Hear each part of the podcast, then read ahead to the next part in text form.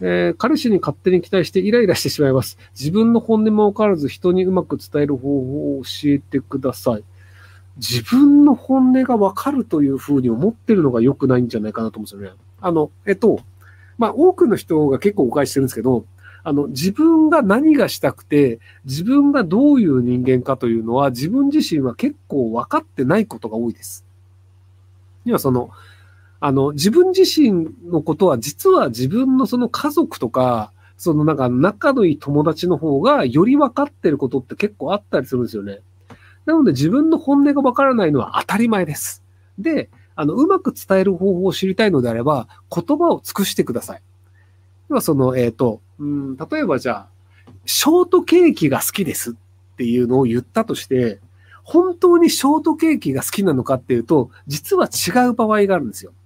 生クリームが好きな人が、ショートケーキが好きっていう表現をしたりするんですよ。要はその、あの、自分自身何が好きでショートケーキ好きなのか分かってなくて、ショートケーキ大好きって食ってんだけど、本当に食いたいのは生クリームなんですよ。じゃあ、ショートケーキからイチゴがなくなったとしても、あ、別に美味しいやんって食ってたりするんですよ。で、その、スポンジとクリームが好きなのか、イチゴが好きなのかっていう物事を分解してみると、本当に好きなものはクリームだったんだとか、そのスポンジにクリームが乗ってる、その甘いスポンジが好きなんだとかっていうのは、じゃあこれだったら別にロールケーキでもええやんみたいな、っていう感じでいろいろ分かれてくるんですよ。で、その自分自身が何を分解できるかっていうのも実は分かってなかったりするので、なので、彼氏にじゃあショートケーキ好きなんだよねって言って、あ、そうなんだ、ショートケーキ好きなんだ。じゃああの、なんか、あの、ロールケーキはあれもスポンジとクリームじゃんって言われて、食べたことないって、じゃあロールケーキ食いに行こうって、ロールケーキ食いに行ってみて、あ、全然うまいって言ったら、じゃあロールケーキでいいじゃん、いちごいらないじゃん、みたいな、っていう感じで、その、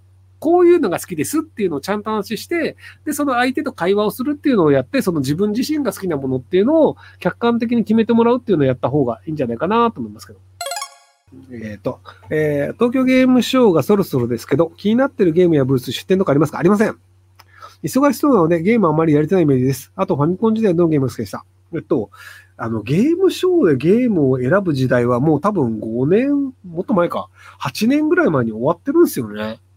よくその、例えば任天堂とかがマリオ RPG 出しますよっていうのを9月の14日かなんか任天堂ダイレクトで言ってると思うんですけど、今そのゲームショーに合わせてゲームを発表するのではなく、ゲームができたタイミングで一番いいプロモーションができるタイミングで自分たちのサイトで、はいって出して、で、じゃあプロモーション画像の動画もこれですよ。で、あの、じゃあ、えっ、ー、と、最近だとエピックでいう、あの、モーターフェストかな？っていう、あの、なんかカーレースのゲームが来たんだけど、で、これも無料版配りますよっていうので、PS5 でも PC でもスイッチでも無料版配りますので、やれるじゃないですか。なので、東京ゲームショーって必要ないんですよ。いや、もちろん、やりたい人やればいいよ。セサの人たちとかね。任天堂は出ないけど。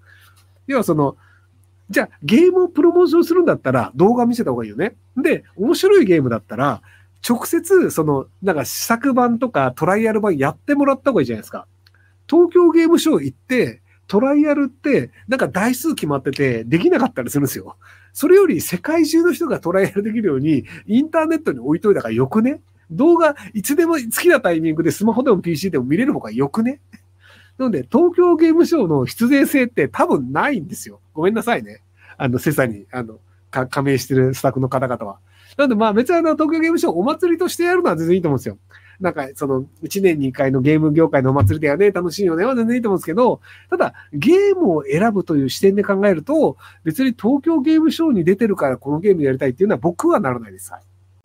だから、ニコニコ超会議とかも、その、ニコニコ動画という配信サイトがやるお祭りです。だからみんな集まって、なんかあの、イベントとかやって楽しいね。で、東京ゲームショウも行くと、そのゲームメーカーの人とかがいて、で、なんかあの、最近こういうゲームの、なんかゲーム実況の人とかっていうのがいて、なんかわちゃわちゃやって、ゲーム業界って楽しいよねっていう、そういうコミュニケーションの場としては全然ありだと思うので、なので僕、東京ゲームショウが続くことは全然ありだと思うんですよ。ただ、その、ゲーマーとしてゲームを選ぶか場所ですかって言われると、あの E3 とか東京ゲームショーっていうのは別にあのゲームを選ぶ場所だと思えないんですよ。で、これがなんでこう、僕割とあの反、その東京ゲームショー、反 E3 派なのかっていうと、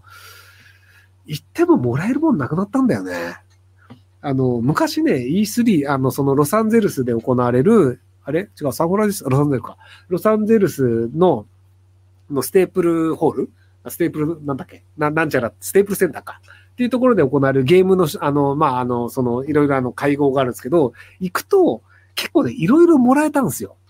なんかその、そのゲームのなんか USB メモリーとか、あの、なんかあの、なんかゲームくれ、ゲーム自体をくれたりとか、なんかぬいぐるみくれたりとか、なんか行くといろいろもらえて、あ、超面白い。で、東京ゲームショウとかも行くと、なんかあの、グッズとかいろいろもらえて、あ、行った価値あったって思ったんですけど、最近行っても何ももらえねえの。なんで、行ってもしょうがなくね？みたいな。なんかね、あんま興味わかないですよね。で、あの、